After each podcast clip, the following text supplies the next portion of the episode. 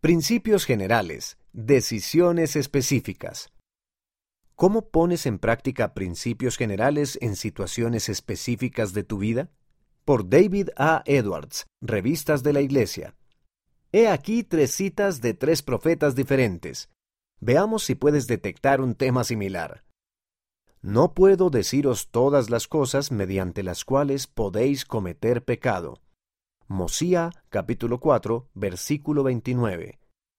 Les enseño principios correctos y ellos se gobiernan a sí mismos. Enseñanzas de los presidentes de la Iglesia, José Smith, 2007, página 300. Oh, sed prudentes. ¿Qué más puedo decir? Jacob capítulo 6, versículo 12.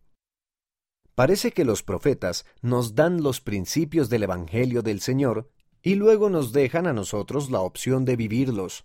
No nos dan hasta el último detalle. Entonces, ¿cómo recibimos y ponemos en práctica sus enseñanzas? ¿Cómo pones en práctica las enseñanzas de los profetas? Los profetas nos dan mandamientos del Señor. También nos enseñan principios y normas que nos ayudan a poner en práctica verdades y mandamientos eternos, como por ejemplo la guía para la fortaleza de la juventud. Sin embargo, los miembros de la Iglesia de Jesucristo de los Santos de los últimos días a veces se preguntan acerca de los detalles y las cosas específicas que debemos hacer para vivir mejor los principios y mandamientos del Evangelio.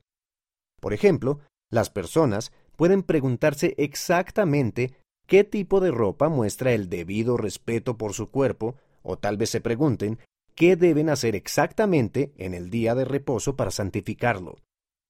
Cada persona puede poner en práctica los principios generales de diferentes maneras específicas, pero podemos buscar la guía del Señor al tomar nuestras propias decisiones a fin de acercarnos más a Dios.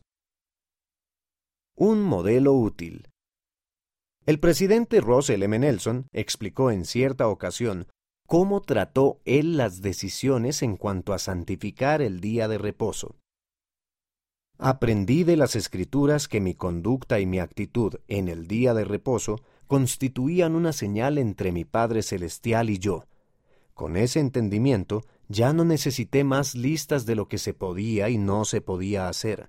Cuando tenía que tomar una decisión en cuanto a si una actividad era o no era apropiada para el día de reposo, simplemente me preguntaba a mí mismo, ¿qué señal quiero darle a Dios?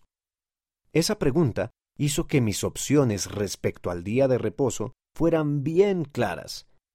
La forma en que el presidente Nelson trató esta pregunta específica puede mostrarnos un modelo general para tomar decisiones en cuanto a los mandamientos y a las normas.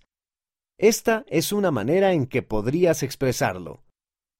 Un modelo para vivir un mandamiento o una norma. Primero, estúdialo.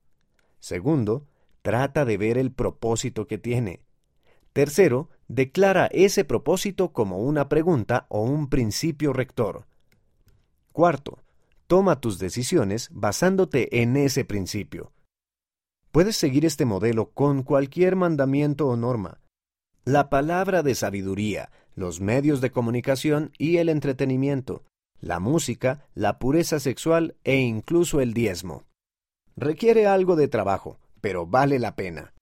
Al estudiar estas cosas, puedes leer lo que dicen al respecto las escrituras y los profetas modernos, meditar y orar al Padre Celestial. Entonces, el Espíritu Santo puede ayudarte e inspirarte a tomar buenas decisiones. ¿Qué sucede con las decisiones de los demás? Observa que el presidente Nelson no nos dijo qué decisiones específicas tomó en cuanto al día de reposo, sino que nos mostró cómo podíamos tomar nuestras propias decisiones. Tal vez tomes muchas de las mismas decisiones que Él, pero el punto principal es tratar de acercarnos más al Padre Celestial y a Jesucristo por medio de nuestras decisiones.